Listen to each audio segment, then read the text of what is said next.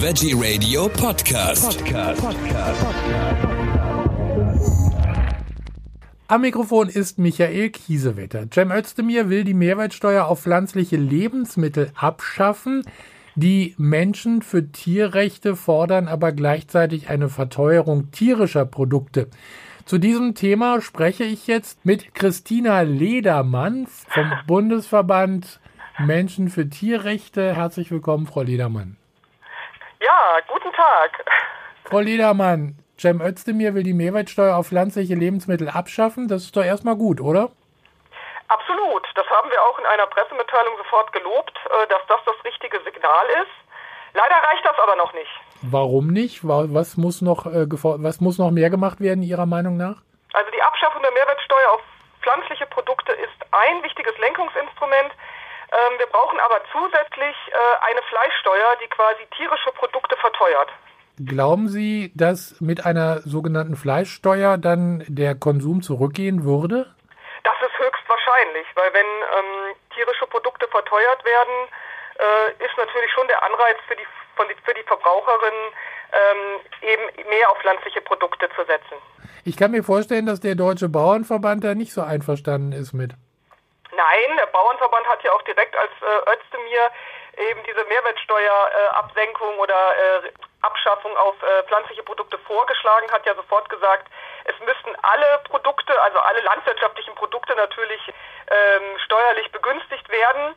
Und da haben wir schon auch dagegen gehalten, dass das kontraproduktiv ist, weil da geht natürlich das Lenkungsinstrument hin zu pflanzlichen Produkten verloren, wenn wir sagen, alle landwirtschaftlichen Produkte, eben auch Fleisch, Milch und Eier, mhm werden, ähm, werden besser gestellt in der Steuer. Das sind sie ja teilweise sowieso schon und das verzerrt ja an sich auch schon den Markt, dass äh, teilweise pflanzliche Produkte wie Sojamilch, Hafermilch und so weiter immer noch teurer sind, zum Beispiel als die, äh, die viel klimaschädlichere Kuhmilch. Ja, also eine Kuhmilch bekommt man ja, glaube ich, so für, weiß ich nicht, 70 Cent oder so im Supermarkt und für Hafermilch, die kriegt man selten unter einem Euro weil da eben auch die Mehrwertsteuer das Ganze noch verzerrt. Äh, Fleisch wird ja auch immer noch subventioniert, also sowieso schon der Steuerzahler, auch die, die äh, kein Fleisch essen. Die Veganer, die müssen aber sich trotzdem beteiligen daran. Ja, was eine völlig ungerechte, ähm, ja, ungerechte Realität ist. So dürfte das eigentlich nicht sein.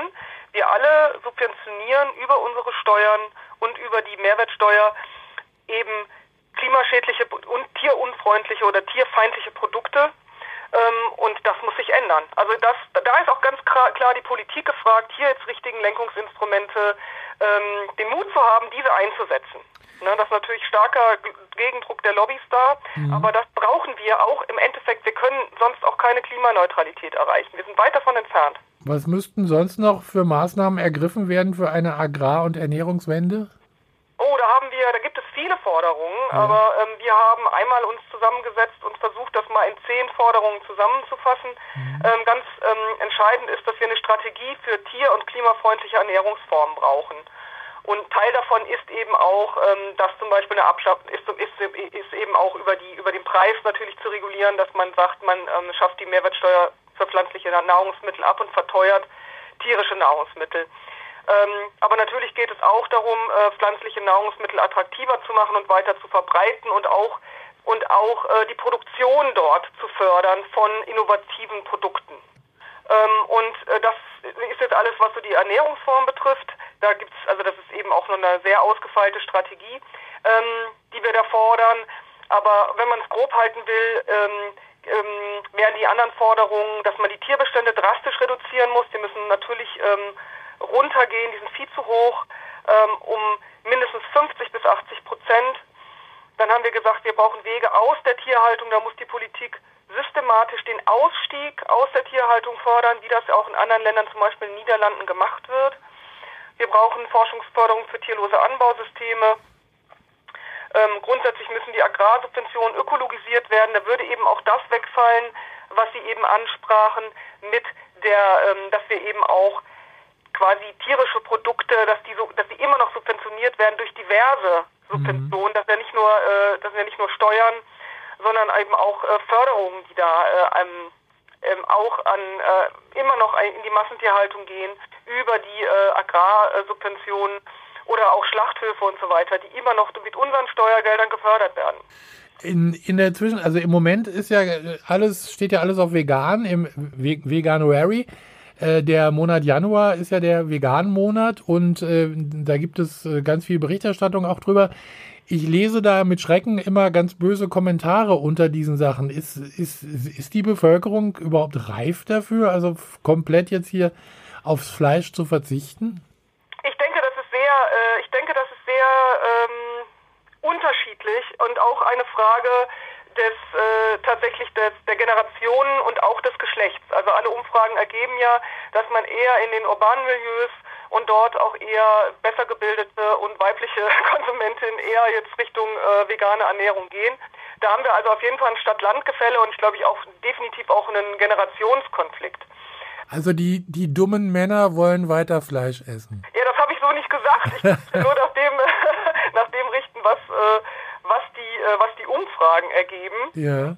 Äh, das geht in diese Richtung. Nicht, dass die Männer doof sind, aber Nein. dass sie sich, glaube ich, einfach mehr dagegen wehren, gegen diese Veränderungen noch immer noch glauben, so, ne, diese, dieser alte Spruch, Fleisch ist ein Stück Lebenskraft, äh, der ja lange von der Landwirtschaftslobby äh, ja quasi kultiviert wurde, das sitzt da noch ganz tief. Da sieht man, wie lange sowas, ne, wie lange sowas auch. Äh, ja, den kenne ich auch noch. Also ja. mit dem bin ich auch groß geworden.